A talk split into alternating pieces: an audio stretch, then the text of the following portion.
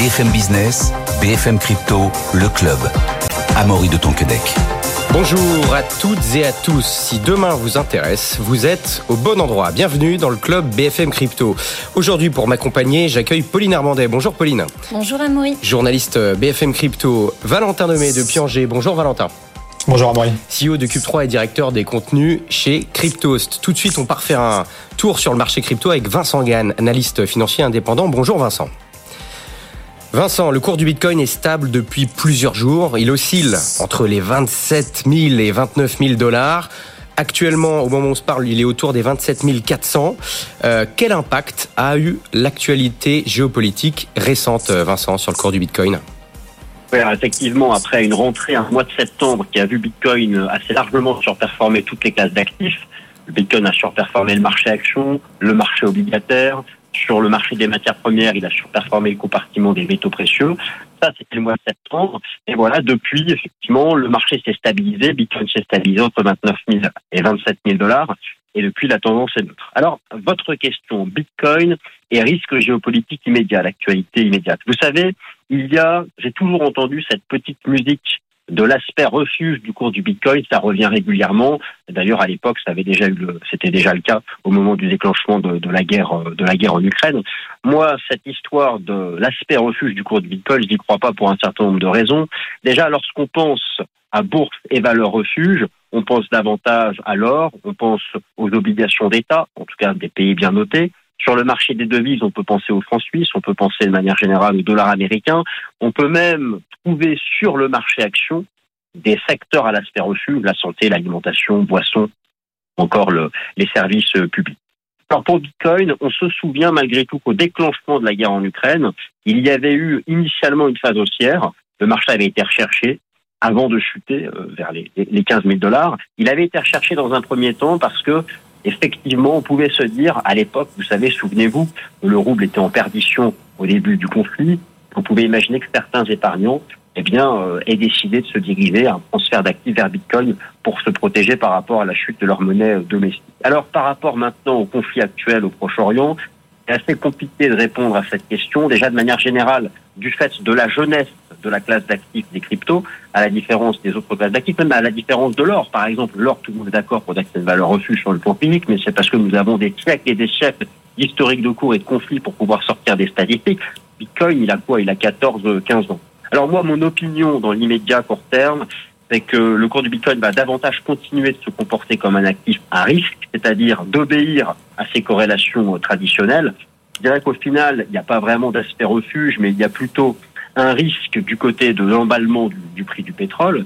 Et si vous voulez, pour que Bitcoin soit vraiment un aspect refuge dans, le conflit euh, dans le conflit actuel, il faudrait que les monnaies locales, les monnaies des pays concernés, si le conflit devait s'élargir, il faudrait que ces monnaies locales soient en risque pour éventuellement, avec un E majuscule, envisager un déplacement des capitaux vers vers Bitcoin qui à ce moment-là aurait un peu ce statut certains appellent l'or euh, l'or euh, numérique.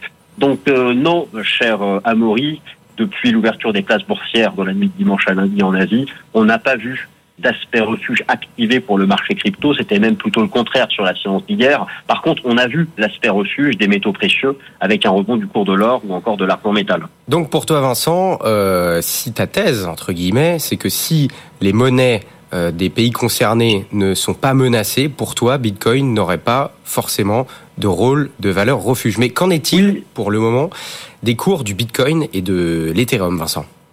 Oui, tu as parfaitement résumé la, situation. Alors, je vais, je vais terminer sur, euh, sur cet aspect technique. Je dirais que la situation technique, elle est un peu compliquée. Alors, pourtant, pourtant, c'est étonnant parce qu'on a eu un beau rebond depuis la rentrée, entre 25 000 et 29 000 dollars. Un rebond qui a surpris tout le monde et qui n'avait, euh, on avait du mal à trouver des justifications concrètes. C'est souvent des justifications prospectives. Très bien. La difficulté par rapport à Bitcoin, c'est que ce rebond, il est intéressant en amplitude, mais il n'a pas permis de dépasser ce que moi j'appelle, euh, j'ai toujours un peu mes, petits mots, une résistance tangible. Enfin bref, il n'a pas permis de dépasser une frontière technique qui, le mettrait à l'abri d'un risque de chute, qui le mettrait à l'abri de quoi?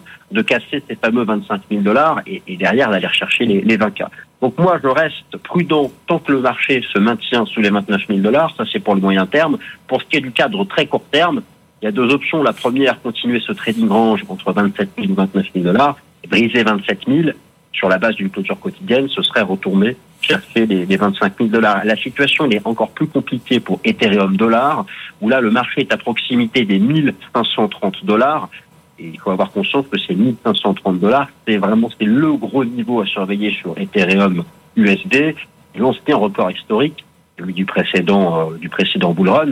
Et puis euh, bon, voilà, je, pourrais même vous dire que ces 1500 1530 dollars, c'est un peu le bord du gouffre technique. Donc voilà, la situation est complexe sur le sur le marché crypto tant qu'on n'est pas capable de dépasser une résistance et se mettre euh, se mettre à l'abri et cette résistance que vous devez retenir, que les auditeurs doivent retenir, c'est ce les les, les, toujours les, les, les 25 les 29 000 dollars du cours du Bitcoin. On surveille cette euh, résistance euh, cruciale, Vincent, les 29 000 dollars sur le, sur le cours du Bitcoin. Merci d'avoir été avec nous, Vincent Gann, analyste financier indépendant. Très bonne journée, Vincent. Aujourd'hui s'ouvre la deuxième, deuxième semaine de procès euh, FTX. Et la semaine dernière, Pauline, on a eu quand même eu pas mal de, de révélations, notamment celle de Gary Wang, cofondateur de FTX, qui a confirmé que la filiale de trading Alameda Research pouvait retirer des fonds illimités des clients grâce à une porte dérobée, Pauline. Oui, c'est ça. C'est effectivement une révélation euh, très intéressante dans le cadre de ce procès. Euh, juste pour le rappel, Gary Wang, donc c'est effectivement le cofondateur de FTX. C'est d'ailleurs un ami euh, de lycée de Sam Bankman-Fried. Euh, il a 31 ans et on peut dire que c'est un peu le monsieur code de FTX. C'est vraiment euh, celui euh, qui connaissait le mieux la plateforme, en tout cas ses lignes de code. Et donc il a témoigné devant la justice américaine. Il a notamment admis eh bien, avoir commis des crimes chez FTX. Et il a dit donc cette fameuse phrase, donc cette révélation, nous avons autorisé Alameda Research à retirer des fonds illimité des clients euh, de FTX. Et en fait, ce qu'il a expliqué, euh, ce qu'il a précisé euh, aux procureurs américains, c'est que ces privilèges spéciaux, donc cette porte dérobée entre Alameda Research et FTX, eh bien, euh, ils ont été accordés euh, dans le code, donc en gros, euh, dans ce qu'ils avaient eux-mêmes, eh bien, créé. en fait, Gary Wang a, a déclaré que c'était en juillet 2019, plus précisément, que SBF lui avait demandé de créer cette fameuse porte dérobée une porte dérobée qui permettra, euh, enfin en tout cas qui, qui permettait à Alameda Research d'avoir un solde négatif euh, pouvant aller jusqu'à 65 milliards de dollars. Donc c'est évidemment euh, des montants. considérable. Ouais, c'est considérable et, et, colossal.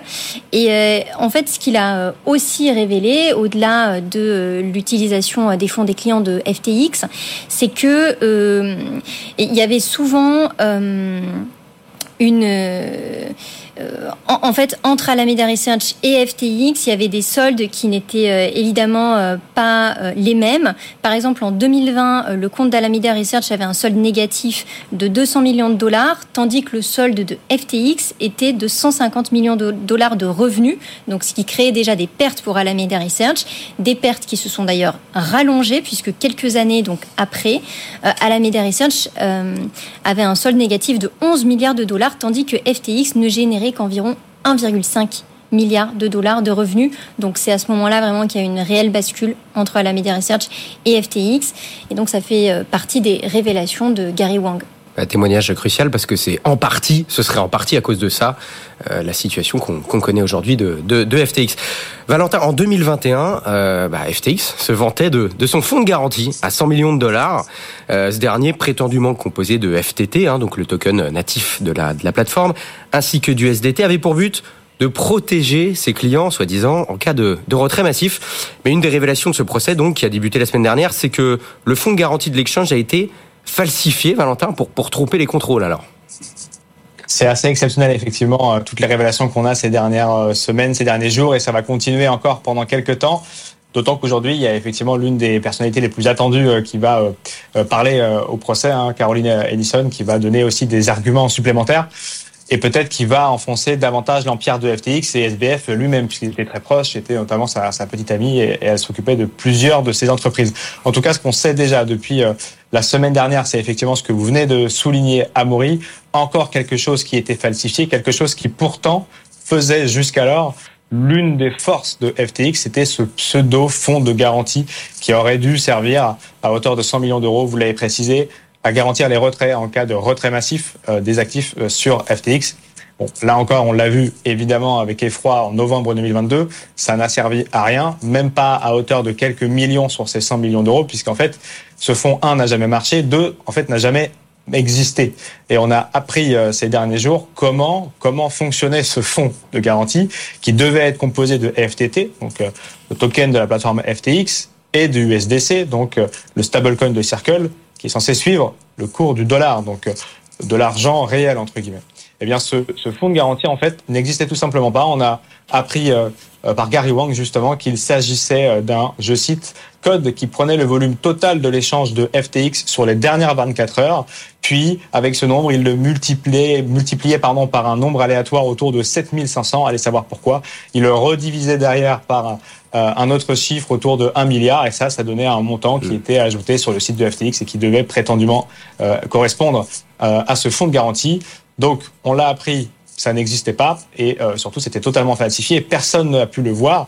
On rappelle encore une fois hein, que euh, même si FTX était dans des juridictions différentes, il était étrangère, souvent euh, avec le tampon de certaines autorités à droite à gauche, et qu'il faisait l'objet de certains audits extérieurs personne n'a jamais vu cette, euh, cette problématique alors qu'elle était quand même euh, assez euh, évidente puisque elle ne reposait sur rien d'autre que un code en Python sur le site de FTX avec ce nombre un petit peu farfelu. Donc assez inquiétant. De nouveau, 100 millions qui n'existaient pas. Alors on l'a appris hein, depuis quelques depuis quelques mois, c'est des milliards qui ont disparu. Vous allez me dire sur des dizaines et des dizaines de milliards, 100 millions, c'est peut-être pas le plus grave. Mais en tout cas, c'était l'un des arguments commerciaux qui donc n'a jamais existé. On verra comment euh, retrouver ces sommes euh, petit à petit.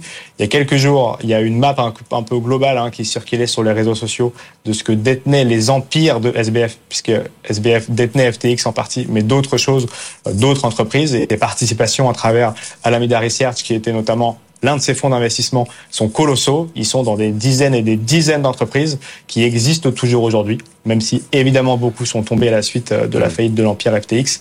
Peut-être, c'est ce qu'on entend euh, par-ci par-là, euh, alors que le portail de réclamation des fonds des utilisateurs a fermé il y a quelques jours. Peut-être à force de vendre des participations à droite à gauche ou en permettant à ces entreprises toujours envie de se relever, on pourrait retrouver les sommes euh, dont on apprend chaque jour euh, qu'elles ont été perdues ou qu'elles n'existaient pas comme aujourd'hui. En tout cas, ça va être une complexité sans nom et ça fait froid dans le dos chaque jour euh, que le procès s'ouvre d'alentour de 16-17 heures en France. On se demande encore ce qu'on va apprendre et ça sera le cas aujourd'hui avec du coup la prise de parole de Caroline Edison. Il est fort possible, Valentin, qu'on aille de révélation en révélation. Ce n'est pas terminé. Et justement, c'est intéressant. Il faut bien récupérer ces Hein. Il y a plus de 9 millions de créanciers en tout dans le monde, que ce soit des, des, particuliers ou alors des institutionnels. Pauline, il faut bien trouver cet argent quelque part. Euh, fun fact, entre guillemets, SBF aurait deux jets privés qui pourraient lui être saisis. C'est ça, c'est euh, une requête notamment du département américain de la justice qui a été déposée la semaine dernière. Ils veulent effectivement récupérer deux jets privés euh, que SBF a acquis, euh, notamment lorsque FTX était à son apogée. plus précisément, donc l'ancien patron de FTX avait acheté un bombardier Global 5000 à 15,9 millions de dollars et un Embraer Legacy 600 à 12,5 millions de dollars ça fait quand même la coquette somme de 28,4 euh, millions de dollars qui sont euh, aujourd'hui, euh, eh bien, qui veulent être saisis par la justice américaine. Alors du coup, ils ont déposé un document judiciaire auprès du juge fédéral Lewis Camplan en charge du procès FTX afin de pouvoir récupérer ces biens. ils expliquent, les, les procureurs américains, les deux avions peuvent être confisqués en tant que bien achetés avec le produit de la fraude. En tout cas, eux, c'est ce qu'ils disent de leur côté. Tandis que FTX, pour sa défense, va préciser qu'en fait, bah, les avions, ils ont été achetés euh, sur un simple accord par poignée de main. En gros, euh, il n'y a aucune preuve d'utilisation du fonds des clients, enfin des fonds des clients pour pouvoir acheter ces deux avions.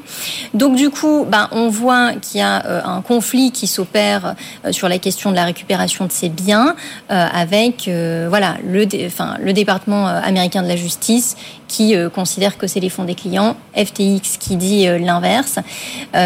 Euh, comme tu le disais, hein, euh, évidemment, dans le cadre d'une procédure de faillite, eh bien, euh, il faut trouver le moyen pour les sociétés de pouvoir rembourser. Il faut gratter partout. Et si ces dettes peuvent être utilisées, bah, ils seront utilisés, même si ce sera ce sera pas suffisant, ça peut ça peut toujours apporter une pierre à l'édifice, comme on dit. Et d'ailleurs, Pauline, c'est intéressant parce que il y a quelques, quelques jours, fin septembre, on a appris que le géant Amazon annonçait sa volonté d'investir jusqu'à 4 milliards dans Anthropic, cette euh, start-up américaine fondée en 2021 qui se veut un concurrent du logiciel d'IA ChatGPT. Euh, et on en parle même au procès FTX. Euh, Pauline, quel rapport? Bah, Effectivement, ce qui se passe, c'est que... Bah, on parle de plus en plus d'anthropique parce que euh, avec la vogue évidemment euh, de l'intelligence artificielle, c'est une start-up qui euh, commence à gagner en, puissance, comme tu l'avais dit, Amazon qui veut placer ses pions et Google qui avait déjà investi dans Anthropique. En fait, ce qui est assez intéressant, c'est que c'est une start-up qui a été fondée il y a à peine deux ans, donc en 2021, et elle a pris évidemment beaucoup de place dans l'espace, en tout cas dans ce contexte d'intelligence artificielle, parce que euh, bah, il y a d'autres acteurs euh, avec qui euh, elle rentre elle veut rentrer clairement en concurrence, c'est ChatGPT. Et pourquoi on parle dans le procès de FTX d'Anthropic C'est que FTX avait investi 500 millions de dollars dans cette société en avril 2022, donc bien avant la chute de FTX. Et maintenant, l'argument de, des avocats de FTX consisterait à dire que euh, bah, le retour sur investissement serait très important euh, si euh, Anthropique venait à être valorisé entre 20 et 30 milliards de dollars, parce que c'est à peu près les estimations hmm. du fait qu'il y ait des géants comme Amazon et Google qui veulent investir dans Anthropique. Et donc, c'est un argument qui va être aujourd'hui utilisé. Sauf que ce dimanche, eh bien, les procureurs américains ont déposé une requête en disant qu'ils ne voulaient pas que SBF utilise l'argument Anthropique pour pouvoir dire on va utiliser euh, cet investissement euh, passé pour pouvoir rembourser les créanciers. Et donc, euh, dans ce contexte, ben, c'est un autre sujet de tension juridique entre le département de la justice américaine et SBF et les avocats sur cette question de savoir qu'est-ce qu'on va faire de cet investissement. En tout cas, côté justice américaine, ce qui est sûr et certain, c'est qu'ils disent que même si l'investissement devait, ben, enfin, est devenu rentable, ça n'a pas lieu d'être, enfin en tout cas lieu d'être, enfin ça doit pas être évoqué dans le cadre du procès. Ça pourrait même euh, tourner, euh, enfin voilà, placer le procès autre part et euh, voilà le sujet, le sujet anthropique ne doit pas être abordé. Bon, toujours beaucoup de, péripéties juridiques à suivre pour ce, procès. Bon, on va s'éloigner un petit peu du, juridique, Valentin. Euh, on va parler de levée de fonds. Les levées de fonds crypto, c'est un baromètre euh, intéressant pour juger de, la santé de, l'écosystème euh, Web3 hein, sur cet aspect. D'ailleurs, c'est assez surprenant. Le troisième trimestre 2023 a été le pire du bear market. Avec une tendance en chute constante. Comment est-ce qu'on peut l'expliquer, Valentin? Alors effectivement, si on regarde un petit peu en chiffres euh, dernier trimestre, euh, c'est en chute libre. C'est vrai. C'est-à-dire qu'on était au T1 2022, là j'ai les chiffres sous les yeux, à près de 9 milliards euh, par, sur le trimestre du coup numéro 1 de 2022. Aujourd'hui, T3 2023, on peine à passer au-dessus de la barre des 1 milliard, donc injecté dans l'écosystème Web3 par les différents VC, par les différents fonds d'investissement, les capital risque. C'est très faible, on est, euh, on est d'accord. Je crois qu'il n'y a qu'une seule entreprise qui a réussi à faire euh, une levée de fonds de plus de 100 millions de dollars sur ce, sur ce trimestre, c'était BitGo, qui est un fournisseur euh, de garde de services sur actifs numériques pour institutionnels. Donc on est clairement sur une tendance baissière. Elle s'explique par plusieurs facteurs. Déjà, elle s'explique par le bear market, soyons clairs. Le marché baissier des actifs numériques qui est entamé depuis plus d'un an, un an et demi déjà, commence à faire mal aux entreprises. On en parlait en physique sur le plateau la semaine dernière. Mais est-ce que cette baisse est proportionnelle? Est-ce que cette baisse est proportionnelle à la chute des cours euh, des cryptos ou alors là, elle, elle, elle baisse encore plus vite elle est surtout en décalé. C'est-à-dire que euh, plus euh, le marché baissier euh, reste et s'introduit dans le quotidien, plus les levées de fonds se calment. Parce que quand on fait une levée de fonds, aujourd'hui, surtout dans les actifs numériques, on fait une levée de fonds, c'était surtout le cas au dernier bull market, sur deux choses. De l'equity, donc très, traditionnellement des parts d'une société, mais aussi sur des tokens. C'est-à-dire qu'il y a une capacité d'acheter, d'investir dans des tokens futurs. Aujourd'hui, une entreprise qui lève de l'argent pour sortir un token, elle va pas le faire avant 24 mois à minima, en espérant que dans 24 mois, on soit sur une dynamique de marché totalement différente et que, en sortant en token, on ne se fasse pas prendre par la vague du bear market et que, du coup, l'investissement ne vale plus rien. Donc, l'investissement en token est difficile aujourd'hui. L'investissement en equity continue d'exister. C'est ce qui représente la majorité des parts euh, qui ont été prises là par les investisseurs en capital risque sur le dernier trimestre. Un peu moins d'un milliard, un peu plus d'un milliard d'euros, je le disais tout à l'heure. Mais c'est effectivement beaucoup moins pour la raison du bear market. La deuxième raison, c'est, pas s'étarder dessus, c'est évidemment l'actualité économique au global avec euh, bon, les taux d'intérêt qui remontent un petit peu partout. Ce qui, font, ce qui fait aussi que les placements moins risqués sont beaucoup plus avantageux qu'ils l'étaient il y a 2-3 ans, avec beaucoup moins de risques dans un écosystème d'innovation de pointe comme celui du Web3, il y a quand même une strate de risque euh, qui s'empile avec euh, la réglementation, même si elle est de plus en plus claire et, et prévisible, surtout en Europe. Il y a tout ce qui est technologie, il y a la concurrence, il y a tellement de facteurs qui font que le risque est encore un peu plus élevé que l'investissement traditionnel. Et puis, il y a aussi tous les sujets de l'intelligence artificielle générative. C'est vrai, ça a un peu bouleversé euh, les stratégies d'investissement ces derniers temps euh, des euh, fonds d'investissement. Justement, il y en a toujours dans le Web 3 qui sont en train de, de déverser de l'argent. On en parlait justement il y a quelques semaines des fonds, des levées de fonds qui continuent d'exister. Quand c'est pas des levées de fonds en equity, c'est par exemple la BPI, BPI France qui prend le relais de ces investisseurs qui pour l'instant ne répondent plus à l'appel. mais évidemment, tout ça fait que le marché des actifs financiers subit euh, cette euh, baisse de financement. Donc elle doit chercher des financements ailleurs, euh, des prêts à taux zéro avec BPI, de l'investissement de la part de BPI, des prêts aussi garantis par d'autres structures, parce que c'est certain, avec cette baisse T1 2022, 9 milliards T3 2023 à peine un milliard euh, pour euh, continuer de créer des choses nouvelles. Soit il faut retarder les levées de fonds, euh, soit il faut faire des prêts à taux zéro à droite à gauche pour éviter un cash burn trop important et mettre la clé sous la porte. C'est un défi important pour beaucoup d'entreprises dans le Web 3 ces mois prochains. encore une fois, soit, soit être capable de, de, tenir les reins solides ou licencier. On l'a appris avec Ledger il y a quelques, quelques jours. Ledger s'est séparé de 12% de ses salariés. Voilà, c'est la conjoncture qui est difficile au global, encore plus dans le Web 3 pour l'instant avec le marché qui met du, temps à repartir à la hausse. Merci beaucoup Valentin Demey, euh, CEO de, de Cube3 et directeur des contenus chez Cryptos. Pauline, euh, ton article sur Anthropic, cette start-up américaine qui a été fondée, euh, tu le disais tout à l'heure, en 2021, qui est un concurrent direct du logiciel d'IA ChatGPT, dont on parle au procès FTX. Tu sors un article dessus, mhm. donc allez sur le site de BFM Crypto juste après l'émission et vous retrouverez toutes les informations de Pauline Armandet sur ce sujet. Merci d'avoir été avec nous. Bonne journée, bonne soirée, à demain. BFM Business, BFM Crypto, le club.